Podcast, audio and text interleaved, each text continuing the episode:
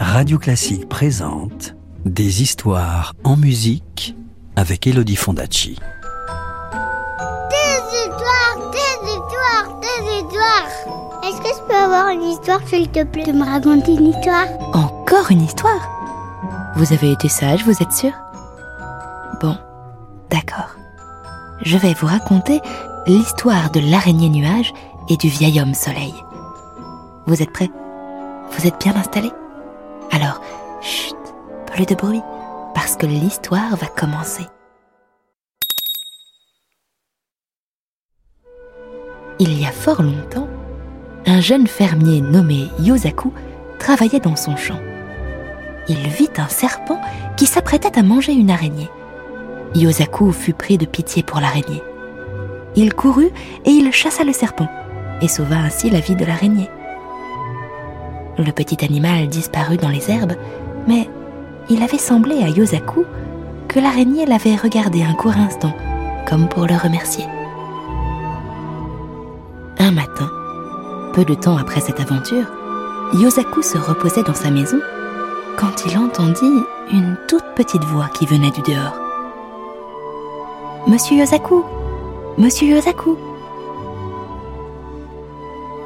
Il alla à la porte et il vit une très belle jeune fille qui se tenait sur le seuil. La belle jeune fille s'adressa à lui. Monsieur Yosaku, j'ai entendu dire que vous étiez à la recherche d'une personne pour tisser vos vêtements. Je suis tisserande. Me permettez-vous de vivre sous votre toit et de tisser les vêtements pour vous? Yosaku n'avait pas besoin de quelqu'un pour tisser ses vêtements, mais il se sentait bien content. C'est pourquoi elle conduisit la jeune fille dans la pièce à tisser, où elle se mit immédiatement au travail.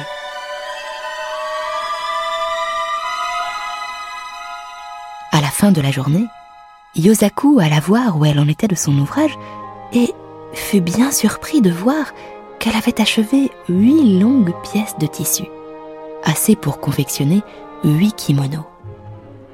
Jamais il n'avait entendu dire que l'on pouvait tisser autant en une seule journée. Comment avez-vous fait pour tisser tout cela en un jour demanda Yosaku. Mais au lieu de répondre à sa question, la jeune fille lui dit une chose étrange. Ne me demandez pas comment, et ne rentrez jamais dans la pièce à tisser quand je suis à mon travail. Yosaku était un homme curieux. Un jour, hors de la maison, il se glissa sans faire de bruit jusqu'à la fenêtre de la pièce à tisser. Il regarda à l'intérieur, et là, il vit une chose surprenante.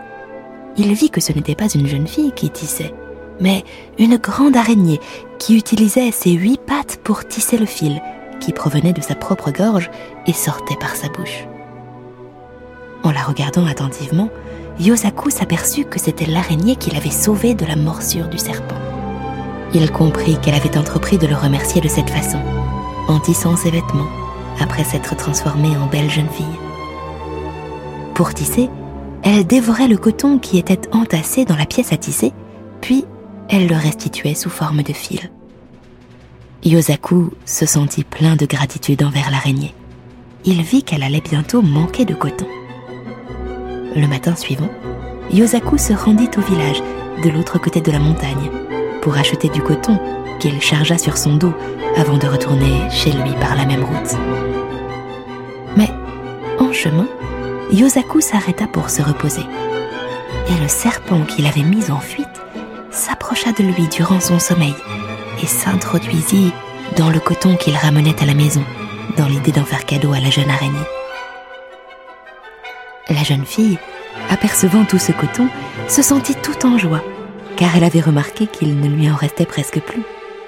Elle prit le chargement et se retira dans la pièce à tisser. Une fois installée à son métier, la jeune fille reprit sa forme d'araignée et commença à dévorer le coton vite, très vite, comme si le coton eût été un mets délicieux. L'araignée mangeait, mangeait, mangeait, et tout à coup, alors qu'elle avait presque fini son repas, le serpent bondit de sa cachette. Il ouvrit tout grand sa gueule pour engloutir l'araignée. L'araignée, effrayée, s'élança par la fenêtre ouverte, le serpent la poursuivit à toute vitesse. Mais l'araignée avait avalé tant de coton qu'elle ne pouvait courir assez vite. Le serpent la rattrapait. À nouveau, il ouvrit tout grand sa gueule pour avaler l'araignée. Juste à ce moment-là, le vieil homme soleil apparut dans le ciel. Il avait vu ce qui arrivait. Il savait comment l'araignée avait aidé Yosaku et il se désolait pour la pauvre petite bête. Il darda un rayon et il attrapa le bout du fil qui sortait de la bouche de l'araignée et la monta jusqu'au ciel, là où le serpent ne pouvait plus aller.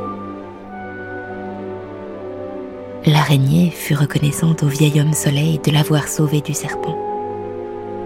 Alors, en remerciement, elle se mit à tisser les doux nuages qui dansent dans le ciel.